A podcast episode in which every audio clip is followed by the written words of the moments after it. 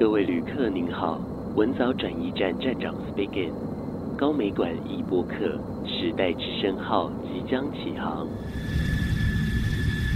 请系好您的安全带，我们即将穿越时光，进入那个冲撞的年代。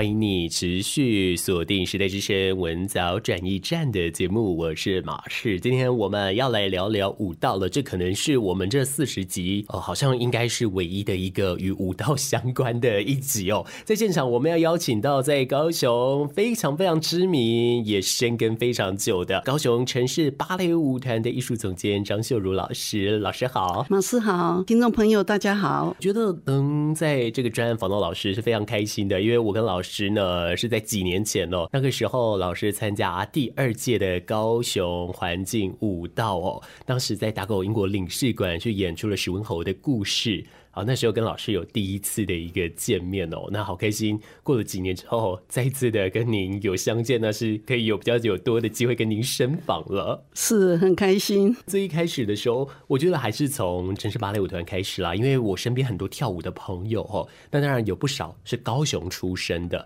但是不论是高雄出身的，还是别的县市来的哦。全部啊，都一定会提到高雄城市芭蕾舞团。像大家可能，如果你对高雄艺文很关注的话，其实魏武营有一个玻璃路在高雄，对不对？当时这个编舞家是周书意嘛，对，书义也来过。啊，城市芭蕾舞团学舞吼，所以他说他当时来到魏武营驻村的第一年，他就赶快跑到文化中心旁边去看这个芭蕾舞团现在在哪里这样子。哎，有变吗？那个位置？嗯、呃，我们芭蕾舞团一直从一九九二年成立到现在，一直就在那个位置，文化中心附近。嗯嗯嗯，而且那个教室小巧玲珑的，很可爱。是，而且还蛮典雅的，蛮有芭蕾的氛围。真的，一看出来就是芭蕾氛围。但是我身边跳舞的朋友，他们都说。芭蕾舞团它很特殊，一来就是跳芭蕾、教芭蕾，二来就是它的这种推广教育的方向跟大多数的舞团其实非常非常不一样。加上呢，其实又有一个很知名的，几乎每一年都有的，就是点子鞋吼，很多的新创的芭蕾编舞家会从这边来开始，也有很多的舞台。所以啊、我好多的朋友说，他们在就读舞蹈科系的时候，他们都说，只要听到有同学有学长姐呢去编成芭的点子鞋，他们就觉得。是一个插旗里程碑。老师，你可曾想过吗？你应该没有刻意想要做成神秘面纱吧？是的，因为芭蕾呢，一直都是古典芭蕾、浪漫芭蕾，就是从欧美传来的四百多年的历史，所以我们一直在挑战古典芭蕾哦，还有挑战我们怎么样可以跟欧美一样把芭蕾跳好。可是。嗯，在我芭蕾舞团成立了一阵子以后，我发现我们台湾现代舞非常蓬勃，可是真的为芭蕾而编舞的几乎没有，所以我就开始想说，二零零四年、二零零三年，我就开始想说，不行，我来做一个平台。那平台当时也是想到，平台一定要有一个平台的 slogan，你不能又是高雄城市芭蕾舞团创作芭蕾，所以我就想到说，点子鞋，为什么呢？因为鞋就是 dance shoe，跳芭蕾。一定要穿鞋，跳芭蕾跟现代不一样，因为芭蕾很多动作它需要穿鞋，要转什么，它才有办法去挑战两圈、三圈。要么真的用你自己的皮肤去转，你可能两圈下来就大概破皮了。何止破皮，可能还会起火。对，真的，他就没有办法把技巧做到更好。所以不论女孩子是穿上脚尖鞋，对不对？可以转了好多圈，男孩子更是。那所以这个鞋是在芭蕾里面的一个很特殊的。那为什么叫点子呢？点子其实，如果我们讲英文 dance，如果讲的不标准，就变成点子。Oh. 所以那时候想说用一个 slogan 啊，让大家对这个创作，当然也是第一年呐，不知道说第一年这样的创作芭蕾平台有没有办法持续。那其实第一年我很感谢，就第一年的我邀请的就是武康、魏佳。苏毅啊，再加上两个我们高雄的，他们真的是创作很棒，所以第一年、第二年他们三个就是占了三个名额，就是是非常棒的现代的创作。所以这几个年轻人他们是有想法。城市芭蕾舞台我非常有印象，就是元素系列，好包含了这个光啊、风、火、水、地。那地又是在二零二三年八月的时候演出完成。那我有朋友就是有在跳嘛，他就是都有参与，他就说风的时候他就觉得自己很飘派、很潇洒、很奔放；地的时候感觉身上被绑了铅块。而且元素系列你应该是怎么想到的？这个因为跟点子鞋系列不一样的，因为我们每一年暑假会有大型的演出，那大型的演出的。题目都由我来定，因为我觉得我我想好要做什么题目，我再去邀请编舞家。就是说不定我今年是想做古典芭蕾，哦，或想做胡桃钳，或是仙女，或是浪漫芭蕾。那可是呢，也是因为我们做了这么久的创作芭蕾，所以我的大型舞我也是会一年是古典的，一年可能会做创作的。那我就是说会用这个地水火风哈，之前就是我那么多，我一直觉得大自然的东西就是我们。真正每一个人都感受得到的。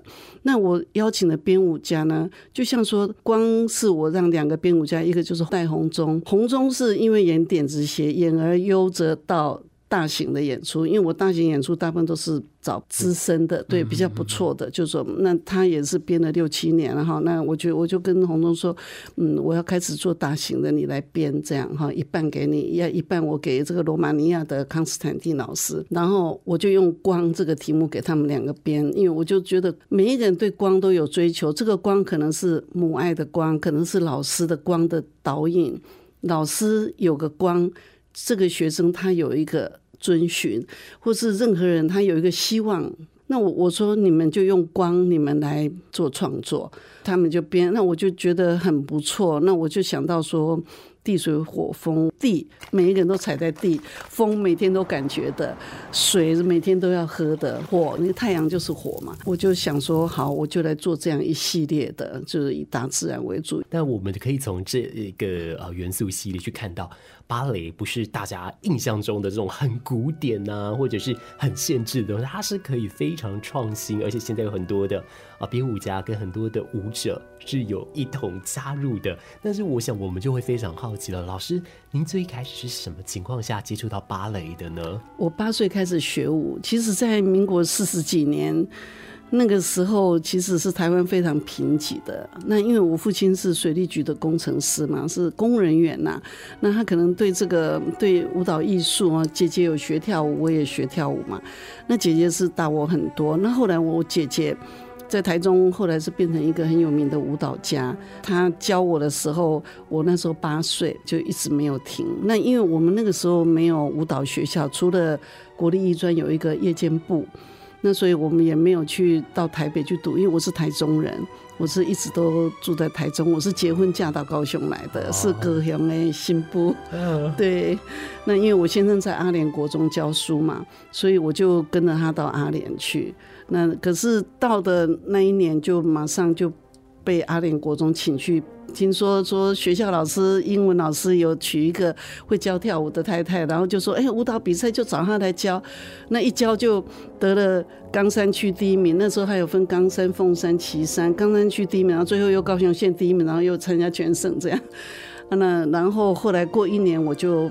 到高雄来开始教学生这样子。哦、嗯，我之前有得知一个消息哦，就是因为舞团它是一九九二年成立嘛，可是在它之前是前身是一个舞蹈教室，所以就是从那个时候开始是就成立了这个教室，要开始教课。一九七六哦，一九立案的哇，对，所以应该是一九七五就在教了。现在听到的可能都说，哎，只能我被生出来。其实啊，大家不知道知不知道 有一个高中叫左营高中，我历来我都称它叫做。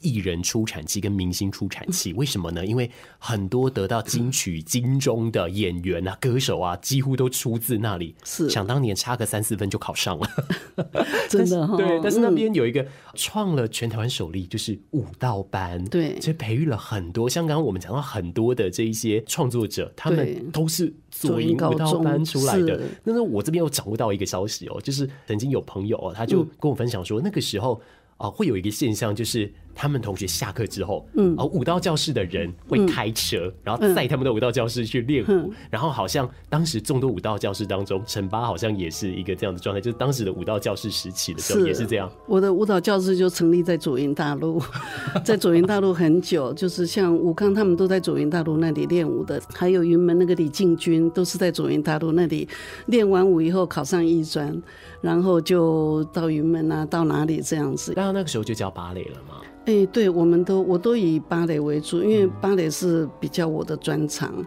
那我自己也是，因为我知道不足嘛，我都会每一年会到美国去吸收芭蕾的教学的方式，这样子。那我觉得很重要，嗯、而且那个时候真的很可怜。我是看着舞蹈杂志，因为你也没人可以问，因为姐姐属于日本派的那那一派留下来的。那我们就从那个 Dance Magazine 啊，就是美国的舞蹈杂志里面去看。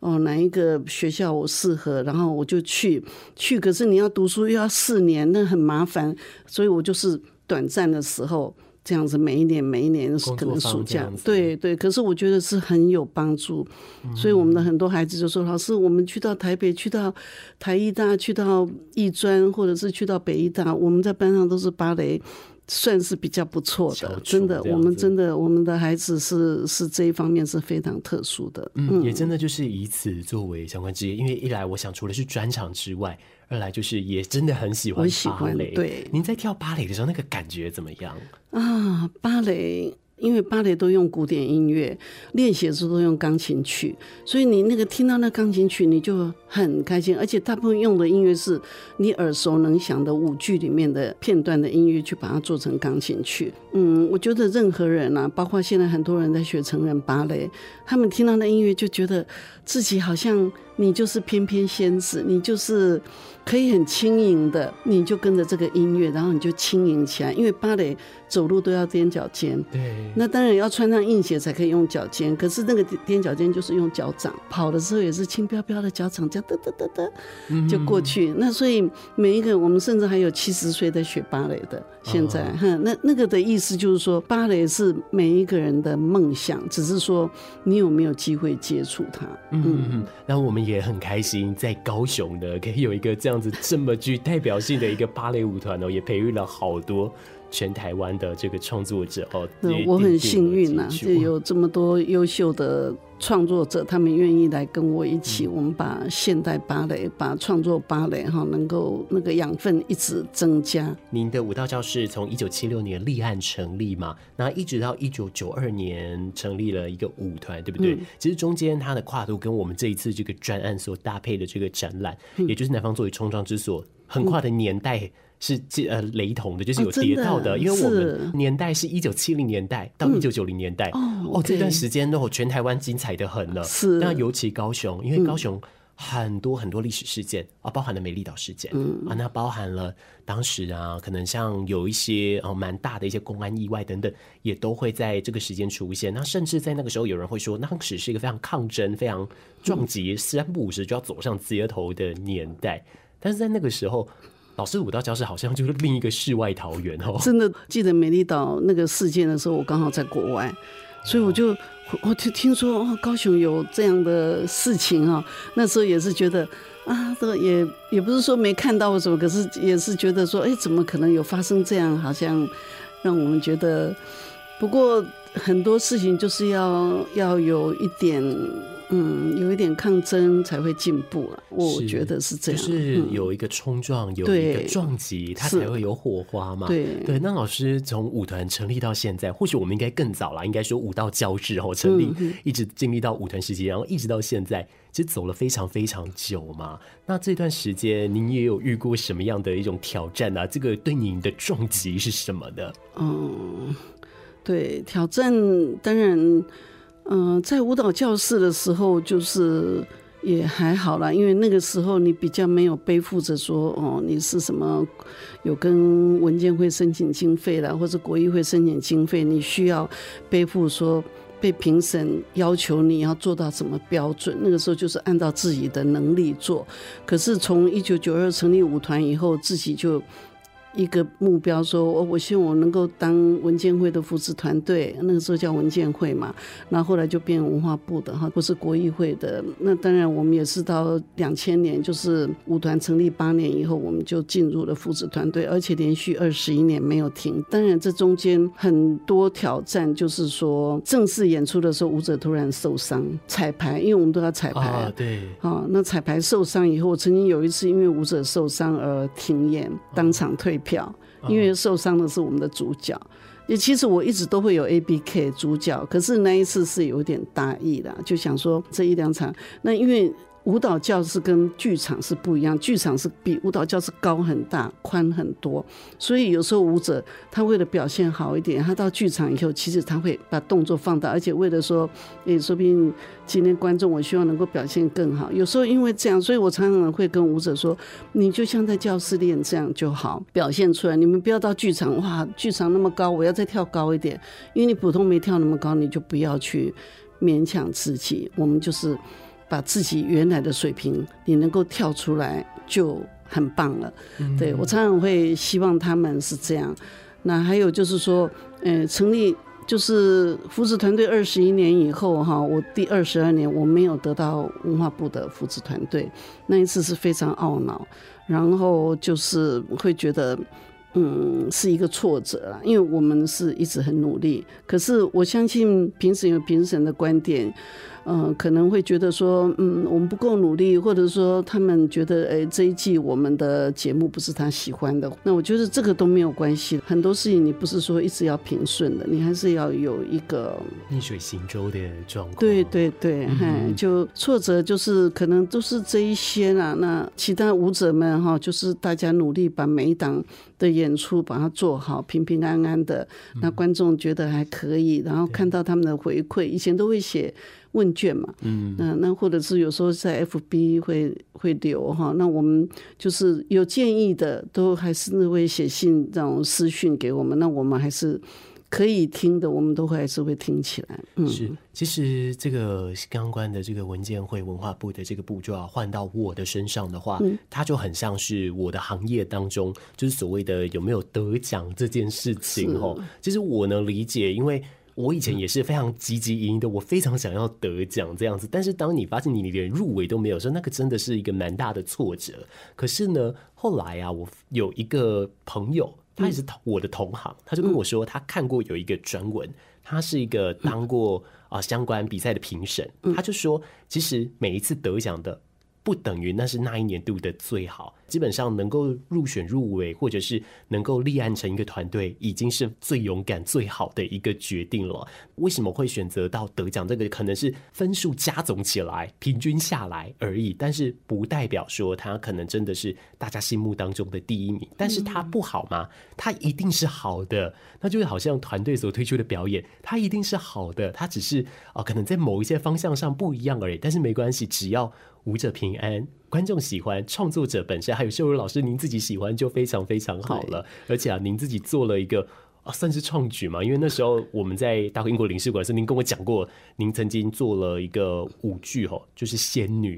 然后这部我很有兴趣，因为一八年您曾经把它再演过。但是这个仙女好像是国外来的一个舞码，是，它是历史上最重要的一个芭蕾舞剧，因为里面的女舞者，因为我们现在看到的芭蕾舞都知道女舞者穿上那个脚尖鞋，用脚尖颠，可是历史上第一个女舞者有穿这个脚尖鞋，就是在这个仙女这个舞剧。那她的首演是在一八三二年，佩蒂帕又重新一八三六年又重新。把它改编，那我们用的就是佩蒂帕这个版本，然后请了一个法国老师来帮高雄城市芭蕾舞团的舞者，就是怎么样把这个浪漫芭蕾的氛围哈，因为你让这个真正在那个环境长大的的艺术家来教我们，那是会最到地的。所以那一次大家都呃很高兴，虽然舞者好多，因为它是一个芭蕾舞剧，非常大型的，大家很用心。那我当然花钱也花得很心痛，可是这是我的梦想，因为那个仙女舞剧就是很。很美，很美。嗯，他的故事也是。听众朋友，你们可以上网去哈，La Sophie，然后仙女不是仙女们哦，仙女们是肖邦的音乐，它是没有故事的。那你就仙女的芭蕾舞剧，它是有故事，而且是一个苏格兰年轻人跟仙女恋爱的故事。那个就是在浪漫时期，因为浪漫时期大家想的就是人跟仙，人跟鬼。就是吉赛尔有鬼，对不对？就是都是在那个时候，一八三几年、一八四几年成立的，都是在浪漫时期。因为人对生活不满足的时候，就会想到一些啊，我可以跟仙女恋爱，我跟这个鬼恋爱，哈，跟那个。幽灵哈，这就是这一些舞剧，现在都变成非常经典。怎么有一点像我们的牛郎与织女呢？哎，对啊，哈，或者像牡丹亭哈，我们演过牡丹亭，也都非常非常的唯美跟非常漂亮。是，但是完成的这个梦想，也算是呃插起了一个新的里程碑。真的，呃，那一八年再演的时候，您又做了什么样的调整？仙女在。哎，二零零四年演过以后，在二零一八年，我们又把它，因为隔那么久了哈，我们就是这么美的，我们还把它再拿出来演。可是我们那次演叫做浪漫芭蕾的集锦，等于是有仙女，有仙女的第二幕，然后有吉赛尔第一幕，然后还有一个四人舞。很美的四人舞，四人舞就是他那个音乐其实只有十七八分，是由四个当时最顶尖的，在欧洲顶尖的芭蕾首席芭蕾舞者，在四个不同团的，然后有经那时候就有经纪人把这四个最有名的芭蕾的首席集合在一起，编了一个四人舞。那是在一八四五年的时候，对，所以那那是很多，哎，就是。到现在都还留到非常经典，嗯。嗯嗯嗯，可能或许很多人对于芭蕾舞剧啊，印象中就是《天鹅湖》《胡桃钳》，但是今天秀老师给我们知道的，就是有仙女这样子的一部舞剧哦，而且当时这一部。哦，是从高雄开始的，是从高雄来发迹、来排练、来演出啊，等等。我相信对于我们来说，又是特别的不一样。当然，他首演的时候已经是啊过了我们这展览的一个时限了嘛。但是呢，也就是因为以前的这样子的这一些养分，才让我们。拥有了现在这样子这么好的一个芭蕾底蕴哦，所以我相信很多的舞蹈创作者，你跟他讲高雄城市芭蕾舞团，他们绝对都是会先一个眼睛一亮哦，马上就会得出很多的一个反应。当然，我相信已经从以前的谜样之面纱，到现在这种很平易近人、很培育。新创创作者，对，当然也很谢谢老师，从那个时候这么柯绍击球的时代啊，持续的每一年都在进修，每一年都带给很多新兴学子哈。那么我们最后来问问啊，因为啊、您培育了学子真的很多很多嘛。哦、可能最开始的时候就是从教学来起家，但是截至做到现在来说，您有没有觉得说，呃，成为了这些现代当代的一些舞蹈创作者们来说，他们成长过程中很重要的一个养分？您可曾想过这样的事情吗？有，我觉得他们很棒，以后可以就把。更多他们的想法加进来，因为我们这里只是一个点，让他们说，哎、有这么一个。可是我相信以后他们一定能够发挥更多他们自己的想法。这些五六十个编舞者，他们有自己的想法，然后让我们台湾，特别是南部，因为那个时候点子写，其实前十年我用的都是南部的舞者，屏东啊、台南、嘉义的舞者，因为一直觉得这边的人才比较少。那我觉得说，他们把他们的养分。带进来，然后让他们自己再去创新。他们现在编，我相信曾经编过点子写的人，他们都会关心芭蕾，最少。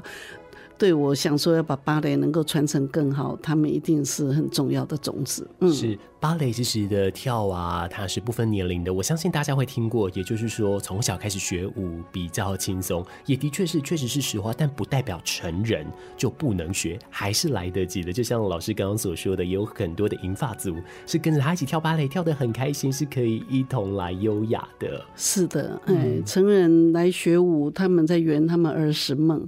嗯，他可可能小时候就看过类似像我，我八九岁我可以学舞，可是他可能那个年龄他没办法学舞，或是他们在电视上看到很多芭蕾舞者想学舞，可是没有那个环境。可是现在他们自己的能力可以了，学芭蕾又可以体态优雅，然后听着这么美的音乐，其实它是一个放松的。嗯嗯嗯，邀请大家有空的话多多了解。那如果说你想要最开始的了解的话，我想除了搜寻高雄城市芭蕾舞团的相关的啊，不论说粉丝专业啦，或者官方网站之外呢，你也可以直接上网先看《仙女》这一部舞剧，都可以来多加了解哦。我们今天的节目是针对秀如老师啊的这个高雄城市芭蕾舞团，还有在芭蕾学习的整个的心路历程来去做爬梳哦。但是秀如老师同时之间还有做非常多在高雄艺文贡献，像大家之后可以来再去听听刘富美老师那一集哦，那一集也有些微的去讲到说当时他们怎么把博二给经营起来，当时经历了又是什么？那又是在我们另一集我们会谈论到的故事了。今天碍于篇幅关系，没有办法再多聊了。但是未来希望有机会，我们还可以在空中再见到秀如老师。谢谢秀如老师，谢谢马四。